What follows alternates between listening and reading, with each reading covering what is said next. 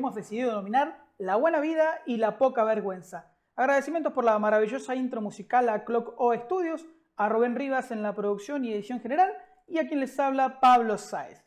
Bien, como podrán ver, hoy estamos en el bar de la poca vergüenza. La idea de hoy es hacer este capítulo sobre algo muy especial que es coctelería con pisco.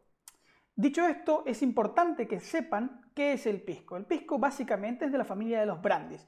Eso quiere decir es un destilado a base de uva, al igual que el coñac, al igual que el brandy, al igual que la grapa, con excepción de que la grapa se hace a partir del orujo de la uva. Eh, para comenzar por el principio, como corresponde, hay que aclarar que Chile tiene la segunda denominación de origen más antigua del mundo. Data de 1931 y fue firmada por Carlos Ibáñez del Campo el 15 de mayo y establece dos regiones de producción en Chile, la tercera y cuarta región. Además de eso, dentro de esta ley hay 13 variedades de uva que son las permitidas para producir pisco. ¿Cómo se produce el pisco? Claramente primero tenemos que tener un vino base, se hace una fermentación, puede ser como vino blanco o como vino tinto en Chile. Alrededor del 90% se produce como vino blanco, el restante como vino tinto y estos son los llamados piscos artesanales.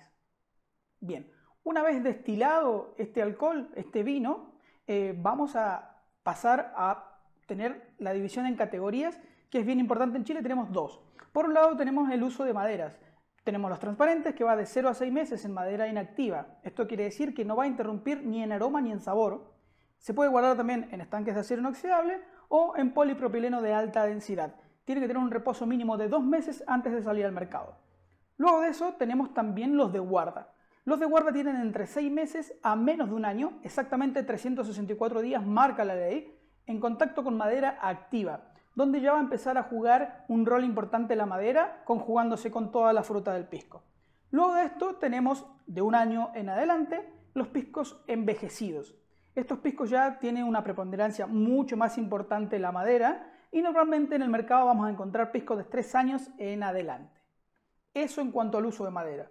Como siempre les digo, si quieren profundizar, nos dicen en los comentarios o nos contactan en nuestras redes, nosotros felices de participar con ustedes. También tenemos clasificación en base a los grados de alcohol que tiene el pisco. Por un lado, tenemos los corrientes que van de los 30 grados a los 34.5, tenemos el especial que va de 35 a 39.5, el reservado de 40 a 42.5 y el gran pisco que es entre 43 y 50 grados. Por sobre los 50 grados ya pasa a ser un aguardiente. Bien, esto a muy grandes rasgos, perdón, es el pisco. Eh, dicho esto, vamos a pasar ahora a presentar al invitado del día de hoy, que es Diablo Pisco. Así que por favor, señor director, corre la película. Bien, vamos a hablar ahora, por favor, de Diablo Pisco.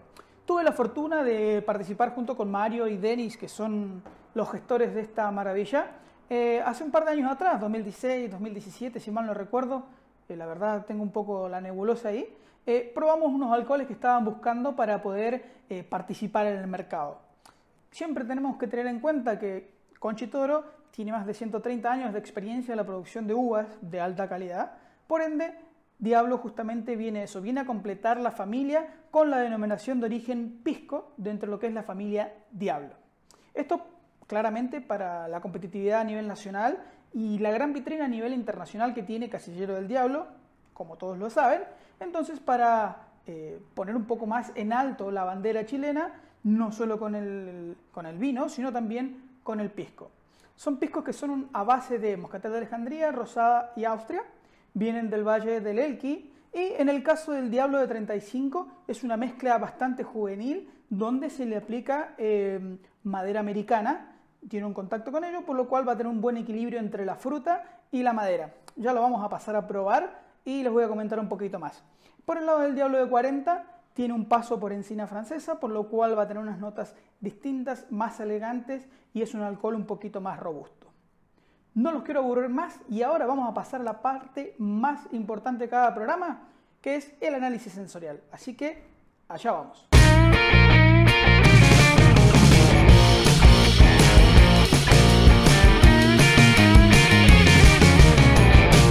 Bien, Ahora vamos a pasar a la parte que todos estábamos esperando, que es el análisis sensorial del producto, en este caso de Diablo Pisco. Bien, vamos a comenzar por el de 35, que es esta hermosa botella con eh, cápsula roja, que ustedes pueden ver acá, y vamos a hacer la parte de la vista. En cuanto al color, tenemos un color dorado pajizo, una profundidad muy baja, limpio, transparente, brillante, no tiene sedimentos, la viscosidad está media, media alta, el alcohol la verdad está bien elegante. Eso es lo que vamos a ver por la vista y vamos a pasar a la parte interesante que es la nariz. Recuerden, inclinamos un poquito nuestra copa, retiramos para que el alcohol, no sé si se alcanza a ver, pero queda como una aureola, por decirlo de alguna manera, y vamos a introducir nuestra nariz, recordando dejar entreabierta nuestra boca para que circule lo más volátil el alcohol y nos quedemos con los aromas. Claramente hay una conjugación de la uva y la madera. Vamos a encontrar notas como eh, pasas rubias, vamos a encontrar huesillo, vainilla, caramelo rubio, eh, cáscaras de plátano. Más que la cáscara es el chip seco de plátano, el deshidratado. Eh, es bien interesante en cuanto a la nariz. Eso es lo que yo podría decirles y les puedo decir bastante más, pero la verdad es que ustedes deben concentrarse en dos cosas bien puntuales. Primero, en la pasa rubia que representa toda esta fruta de la moscatel y en la parte de la madera que vamos a sentir como ese bizcocho, como cuando estamos haciendo eh, en casa ¿no? una torta casera y lleva esencia de vainilla. En eso ustedes tienen que enfocarse y van a ver que es muy sencillo encontrar esos aromas. Eso en cuanto a la nariz. Ahora vamos a pasar a la parte importante que es la boca. Recuerden, por favor, como ya les he dicho, al momento de catar un destilado, antes de tomar el pequeño sorbo hay que salivar para poder causar la dilución alcohólica y poder sentir los sabores en lugar de solamente la sensación alcohólica. Así que, permiso.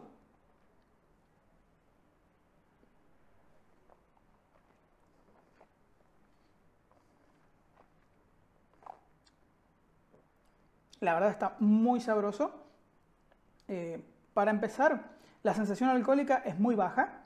Eh, tengan en cuenta que de todas maneras el pisco en este momento debe estar entre unos 22 a 23 grados.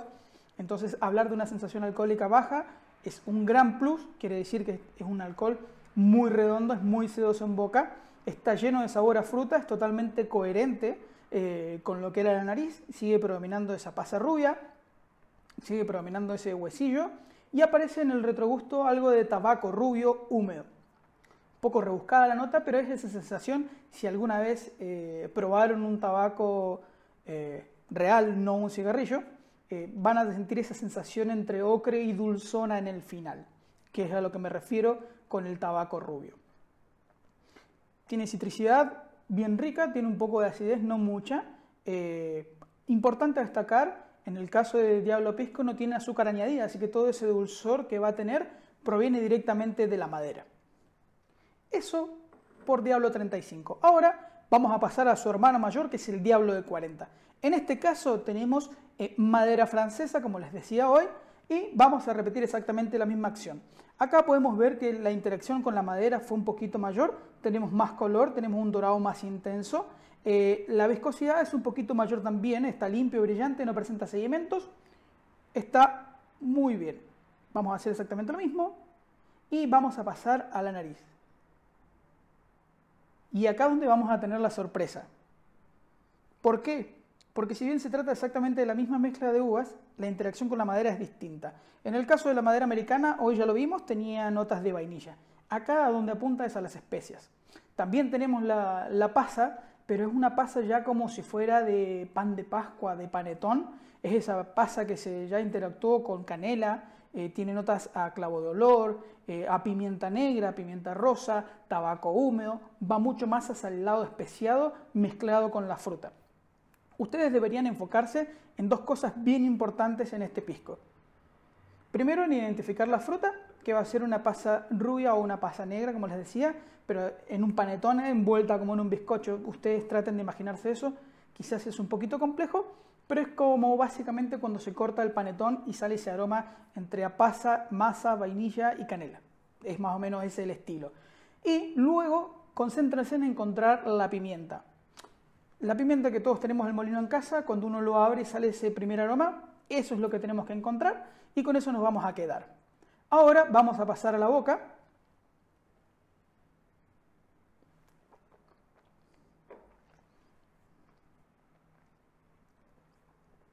y nos vamos a encontrar con exactamente lo mismo que el anterior. Una sensación alcohólica baja para tener 40 grados, es redondo, sedoso y la verdad tiene todo el sabor que tenía en nariz. Vuelvo a jugar lo mismo, vuelvo a jugar toda esa fruta brillantada, esa fruta mezclada como en compota, aparece la canela, aparece el clavo olor con ese especiado en el final que me da como un picantito muy rico y en el retrogusto ya se pone un poco más eh, robusto y aparece el, el tabaco negro, aparece la pasa cuando uno la muerde y aparece ese toque de canela con clavo que es un poquito picante. Con eso nos vamos a encontrar en el final. Para cerrar vamos a aclararles que ahora en adelante viene un clip de coctelería que ya hemos hecho con esta marca, así que en cada uno vamos a tener la presentación y van a poder apreciar estos cócteles. La idea eh, de Diablo y nosotros es brindarles coctelería simple que puedan replicar en casa. Así que, dicho esto, por favor, señor director, corre los clips. Hola a todos, ¿cómo están? El día de hoy les quiero presentar el Expression Diablado. Para este cóctel vamos a utilizar nuestro Diablo de 40. Vamos a utilizar solo una once y media. No queremos que sea demasiado alcohólico nuestro cóctel. Así que con eso vamos a estar bien.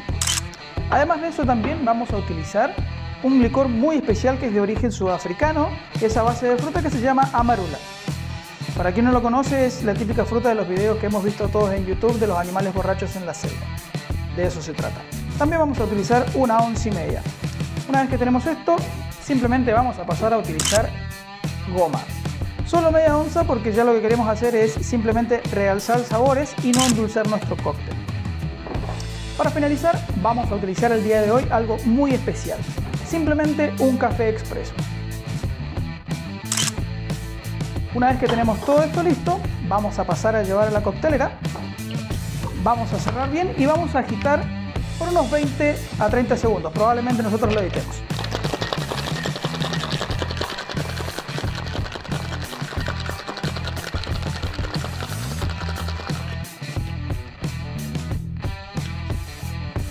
Una vez que tenemos listo nuestro cóctel, simplemente vamos a pasar a servir en un vaso corto con abundante hielo. Vamos a ver cómo se genera una pequeña espuma. Y sobre esa espuma, para darle un toque y finalizar el cóctel, simplemente vamos a pasar a dibujar una pequeña línea con café molido. Esto si no le falla el pulso, ¿no? A mí por ahí me falló un poquito, pero creo que esta vez estamos perfectos.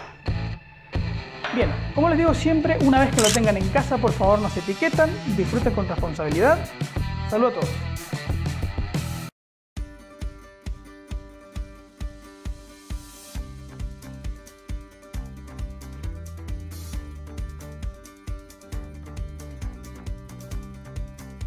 Y ahora Nakorua, ¿cómo están señores? Bienvenidos. Hoy vamos a probar el Tiaporo. El Tiaporo es un cóctel tiki a base de Diablo 35 que se inspira en la Polinesia chilena, llámese Rapa Nui.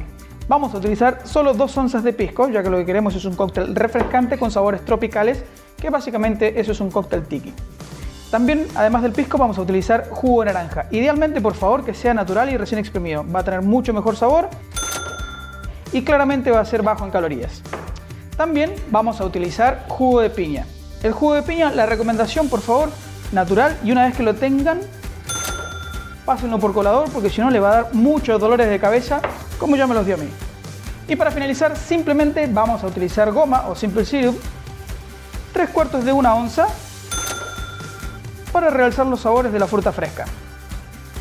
Una vez que tenemos esto listo, simplemente vamos a llevar a una coctelera con hielo cerramos bien para no mojarnos la cara, ya me ha pasado, y agitamos.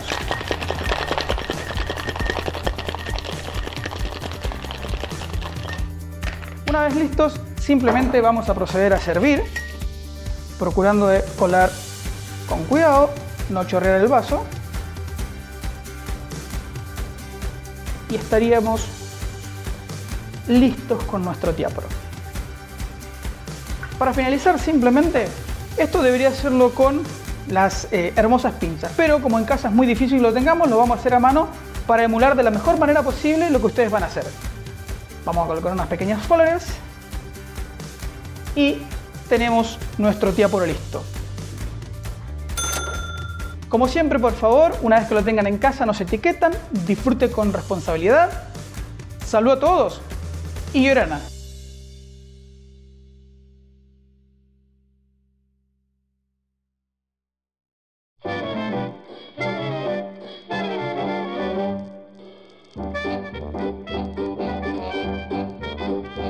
¿Cómo están? Bienvenidos. Hoy les quiero presentar el Zorroni. Para este cóctel vamos a utilizar nuestro Diablo del 40, pero vamos a hacer una breve maceración por 5 a 6 días con huesillo. Simplemente vamos a utilizar una onza. También vamos a utilizar un vermut roso, una onza al igual. La recomendación de la casa es el Dolan Rouge, si es que lo pueden comprar, y si no, con cualquier roso estamos más que bien.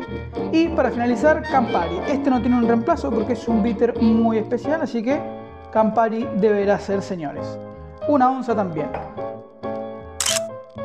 Una vez que lo tenemos listo, simplemente vamos a pasar a revolver con cuidado para homogenizar y enfriar.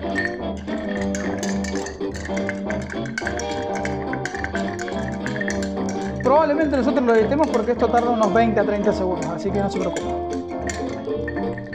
Una vez que lo tenemos listo, simplemente vamos a pasar a servir con mucho cuidado en un vaso corto con abundante hielo.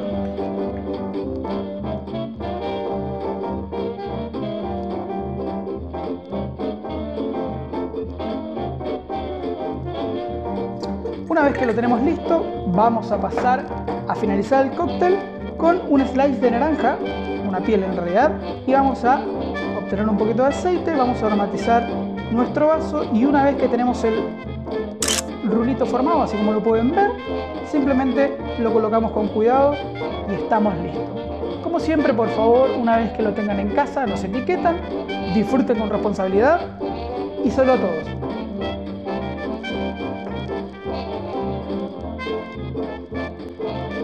Bien, señores, después de estas sexys imágenes que pudimos ver en nuestros clips de coctelería, vamos a pasar al clásico cierre de nuestro programa.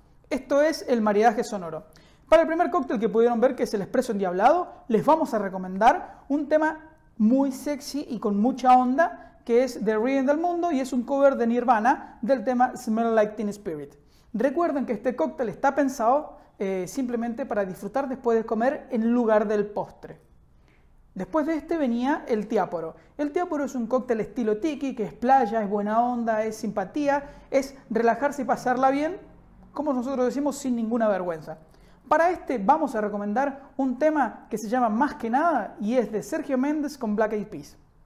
Y para cerrar, como pueden ver, tengo el Zorroni sobre la barra.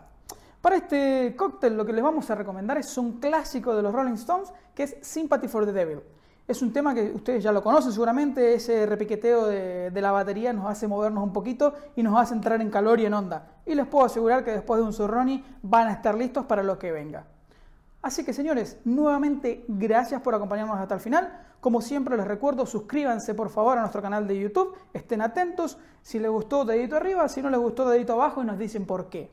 Síganos también en Instagram y no se olviden que nos pueden escuchar camino al trabajo o donde gusten a través de Spotify en el mismo canal. Señores, nuevamente gracias por acompañarnos, nos veremos la próxima y saludos a todos.